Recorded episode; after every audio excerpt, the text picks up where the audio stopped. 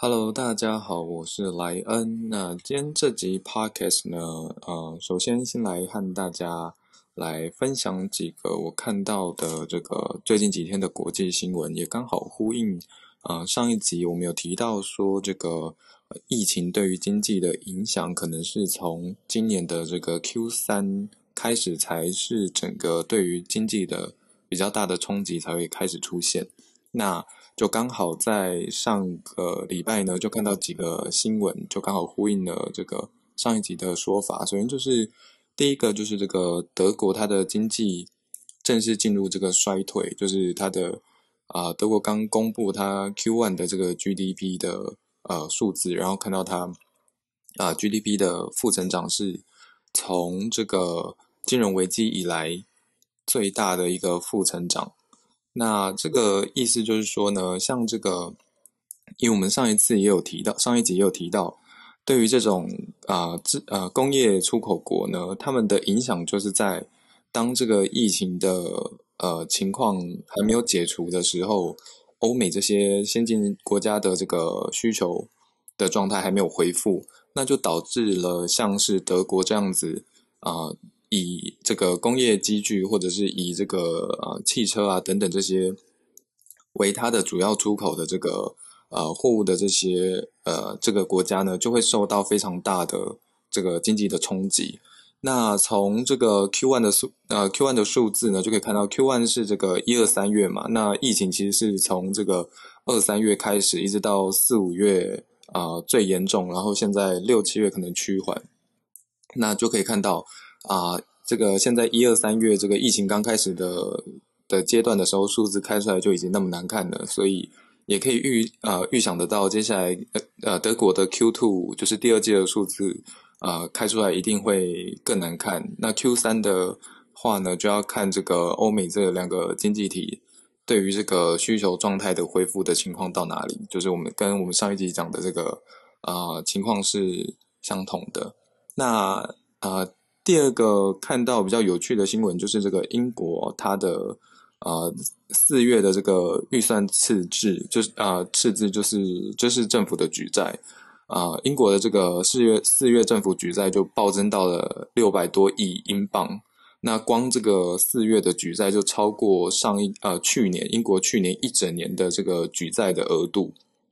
这意思就是说，我们上一集也有提到，现在的许多靠出口。来啊，维持它经济的这些国家呢，现在因为遇到了这个呃需求状况呃就是变差，所以这些国家都是先举债，然后靠这些这个呃国债呢来先付出这个像是失业救济金啊，或者是像是这个呃薪资补贴啊等等的这些呃应急的措施，那就会导致像这个看到英国这个四月的预算。赤字呢就暴增的这种情况，那啊，当然这也不是英国一个国家的问题，就是所有基本上现在全球全球所有的国家都遇到了这样子，就是大举债的这个问题。那原因就是我刚刚讲的这个啊，因为要来应应应这个疫情的冲击，所以短期之内这个举债的问题应该还是会持续下去。那对于这些国家的这个政府来说，不举债又是不行。就是举债，它是一个呃，不管是举债或者是量化宽松，它都是像是这个呃，就是像是吃猛药或者是吃很很强的这种强效药进去这个身体里面。但是，当然，这个吃这种强效药，后续对于身体一定会有一定的副作用，就是可能会有这个新呃新新陈代谢会变慢啊等等的这种。就是对于一个经济体来说，它的可能整个恢复的速度会变慢。但是你如果你现在不下这种猛药的话，你这个身体现在就已经快要完蛋了，就是快要啊死在这个病床上。所以这是不得不就是下的这种呃经济上的猛药。所以这些国家他们在在这个不管是量化宽松或者是举债的这个现阶段的这个决策呢，都是啊也是逼不得已必须要做的一个措施。那除了刚讲到这两个是关于上一集有提到的这个疫情对于整个国际经济的冲击之外呢，还有这个我们在前几集也有提到这个，因为瑞幸咖啡这家公司导致接下来这个中国到中国的公司到美国去上市，就会遇到很大的困难。那刚好在上礼拜就看到这个新闻，就是美国的参议院他就通过了这个中国企业监督法案。那中国企企业监督法案呢，就是我们先前提到过，它就会把这些中国的公司放在这个放大镜，甚至是显微镜下去看，说你这些财务的数字到底是有没有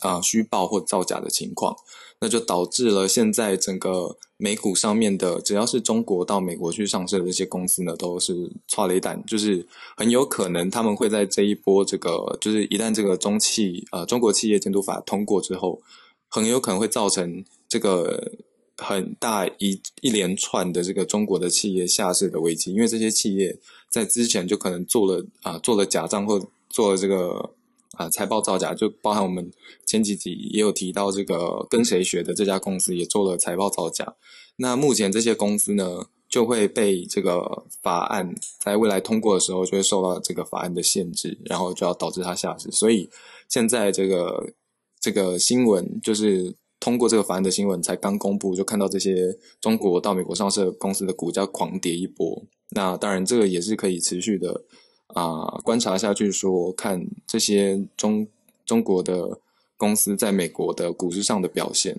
来看这个这个事件对于整个整个这个啊中国出海的这些企业的影响。那以上这三个新闻呢，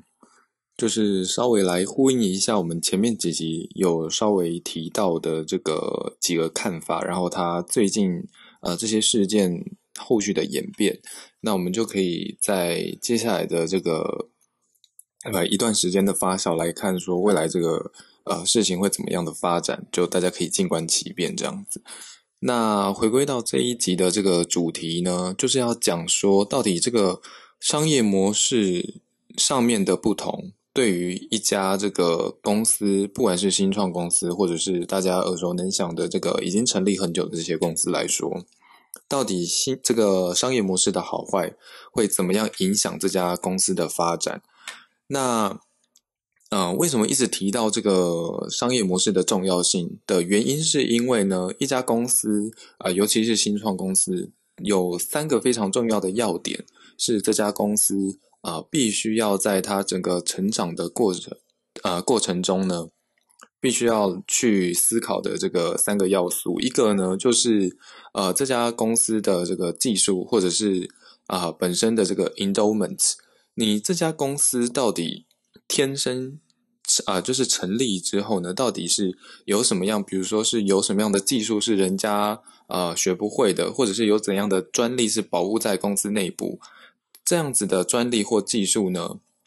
或者是你有什么样天然的优势，让你跟其他的这个竞争者来区别开来啊，区别开来，然后形成这个之间的这个竞争障碍，这个是第一个要素。那除了这个天生的这些禀赋，或者说天生的这个优势之外呢，第二个就是你的这个商业模式的呃的这个设计。那商业模式呢，就好比像是这个。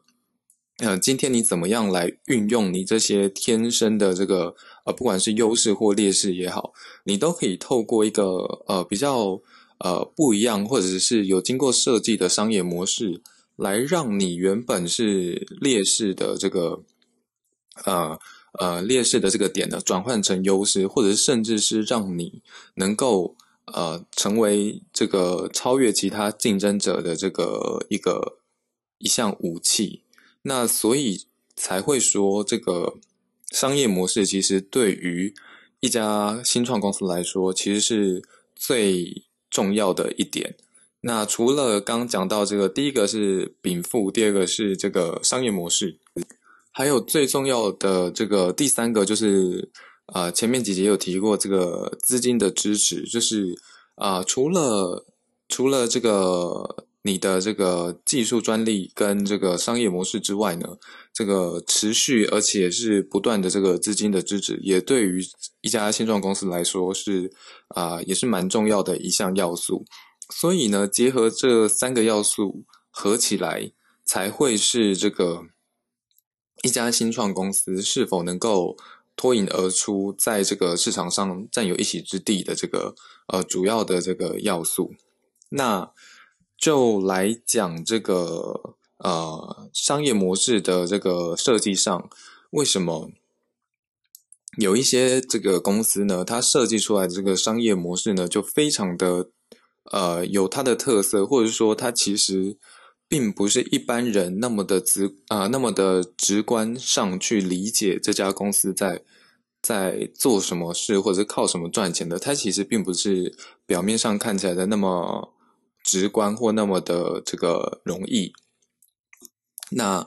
那这一集呢，就想要讲两家公司，一家是这个已经上市的公司，那一家就是呃台湾的这个非常知名的新创公司。那他们这两家公司共同有的特色都是，他们透过了这种呃商业模式上的设计，让他们能够。啊，发挥出来这个，除了是凸显自己本身有的优势之外呢，还让他这个劣，他本身的劣势也转换成可以跟别人、跟其他竞争者竞争的这个武器。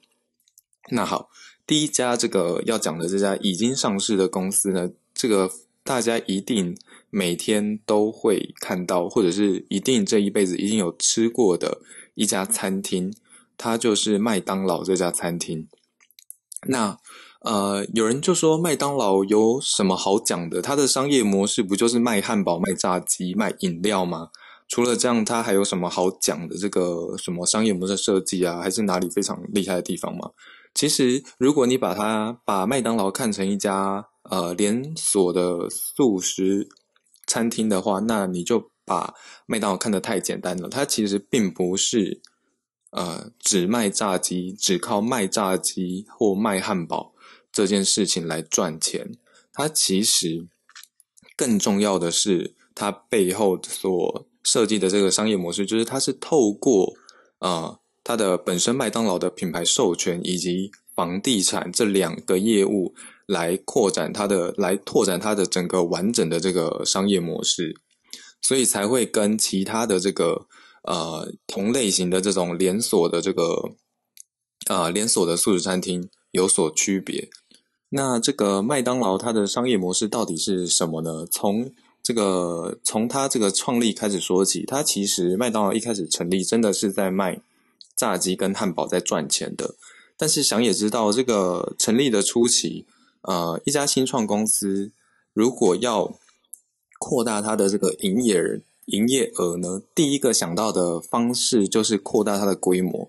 那麦当劳像麦当劳这种这个呃素食餐厅，它要扩大它的规模，就是必须要一直开新的这个分店嘛。那就面临到一个问题，就是在开这些新的分店的呃时候呢，最贵的成本就是这个卖要买这些地跟买这个呃建筑物这些成本。就是所谓的这个固定固定成本，是对于一家这个麦当劳的这个分店来说是最大的这个成本开销。那麦当劳他自己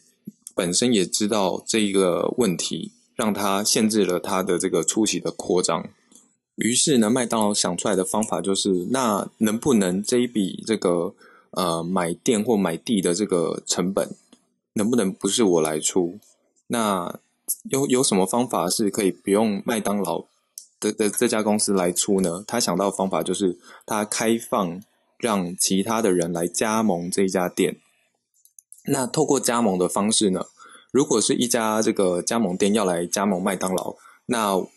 这家加盟店呢就付给麦当劳这个呃加盟金。那麦当劳的这个招牌就借你挂在你的门口，然后里面的这些食材呢也都由麦当劳呃统一提供。但是呢，你这家这个加盟店呢，你必须要呃自己找到一个适合的地点，然后把这个地点呢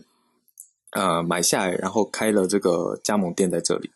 那呃这个想法呢，非常的呃非常的直观，但是它的执行上会有困难。就是呃一家加盟店，今天如果我要来开麦当劳，结果我要先买花几千万的这个。先花几千万，或者是甚至是几亿，尤其是在市中心，可能这个地价都到几亿啊！我要先花几亿下去，然后把这个店盖起来之后，我才有办法来卖麦当劳的这个炸鸡跟薯条。那这件事情对于这个加盟业者来说，就会非常的困难在执行上。那麦当劳想到的方式呢，就是好，那现在我就转向去做像是这个房地产的这个商业模式。这个商业模式呢，就是我麦当劳呢的母公司，如果当今天有人要加盟的时候，我就我母公司呢就先帮你把这一块土地买下来，但是呢，我这一块土地买下来之后，我租借给你，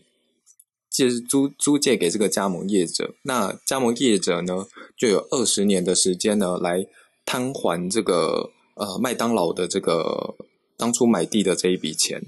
所以这个加盟业者呢，就不用在一开始就拿出几千万甚至几亿的这个资本砸下去去开店，这一笔钱呢，母公司就帮你付。但是呢，麦当劳母公司并没有因此而多花钱，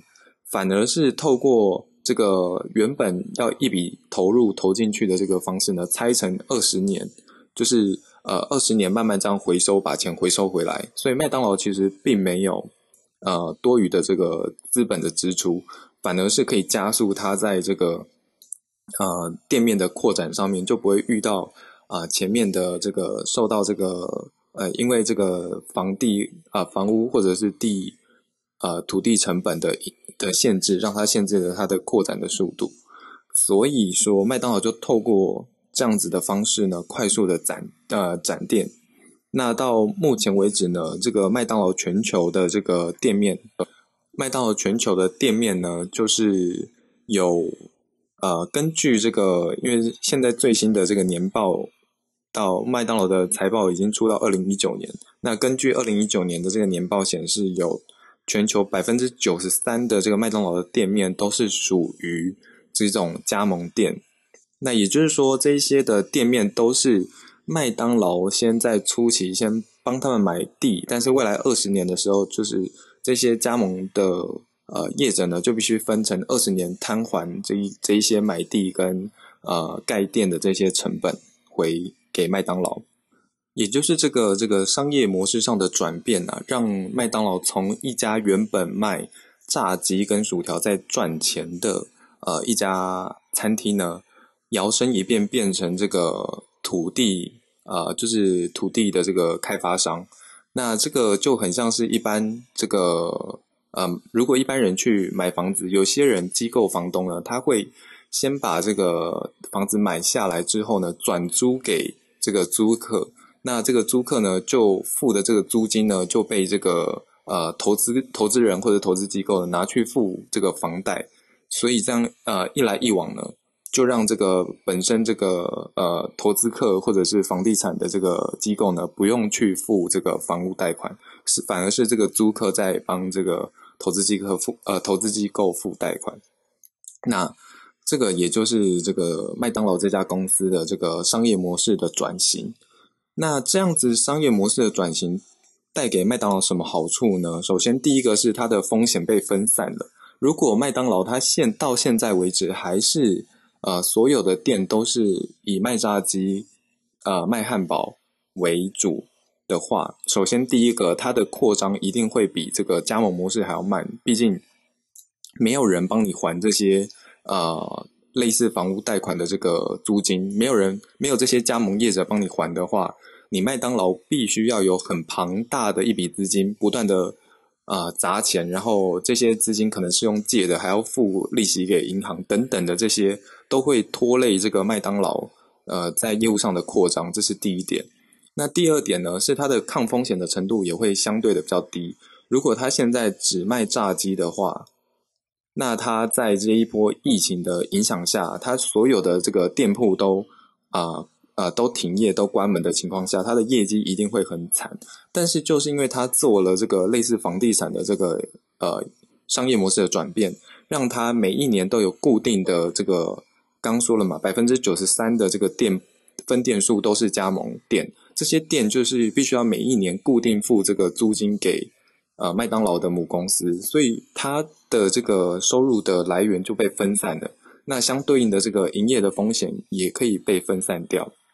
所以可以看到这一波的疫情，其实对于麦当劳来说是相对比较呃影响比较小的。如如果跟其他这种呃单纯只做连锁餐饮的这种餐厅来比较的话，麦当劳的影响是相对较小的。所以也就是在这个商业模式上的一点点的差别呢，就让整个麦当劳的这个竞争的优势，呃，比起它的竞争者还要大的非常的多。那到底说了这么多，这个呃，麦当劳的这个它的商业模式带给麦当劳的好处，到底如果就数字上来说，到底带给他多少的好处？那就从这个二零一九年的这一份这个财报就可以看到，每一年光是这些呃加盟店付给呃，就是帮这个麦当劳带来的这个收入呢，就有在二零一九年的时候带来将近一百亿美金的这个。呃，营业收入。那在这个房地产这个商业模式里面呢，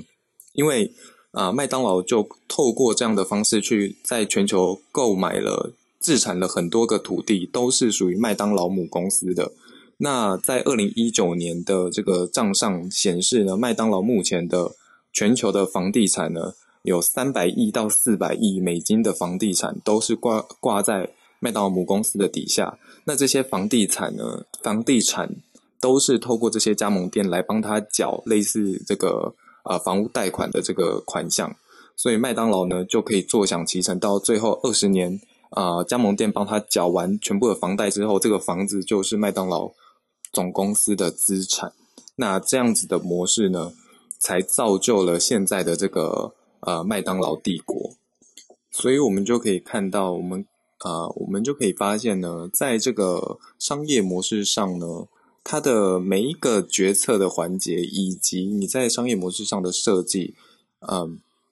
通常都是差一点点呢。只有差在你这个营运者或经营者有没有想到这个商业模式是可以这样子来进行的。如果当初这个麦当劳他没有想那么多，他只是想要透过呃卖炸鸡或者是卖汉堡来。呃，盈利当然也是一条路，但是他就没办法走到像现在这样子，透过加盟、透过房地产的模式来创造他的这个盈利，然后来形成这整个金钱帝国。所以这才会是呃一开始所说的，为什么这个商业模式对于一家公司来说是啊非常非常重要的一环。好，那讲完这个麦当劳这家公司以后呢？其实第二家公司就是大家也非常这个呃，相信大家也都有听过，或者是也都有呃，甚至也有使用过这家公司呢，就是台湾目前市场上唯二的这个独角兽新创公司呃，这家公司就是 Gogoro。那有很多人会也会想说，Gogoro 不就是卖电动机车的吗？它有什么？它有什么很厉害的商业模式吗？不就把电动机车卖给你，就这样结束了吗？但其实并不是哦，就跟这个麦当劳一样，它其实并不是像表面上看的那么简单，就只是卖卖电动车而已。它其实呃背后的这个商业模式也是非常的呃巧妙，非常的厉害。但是因为这一集的时间呢也差不多了，所以呢我们就稍微卖个关子，到下一集再来详细的。来讲这家 Gogoro 的这个商业模式，它厉害的地方在哪里？那呃，这一集的这个内容就先到这里为止。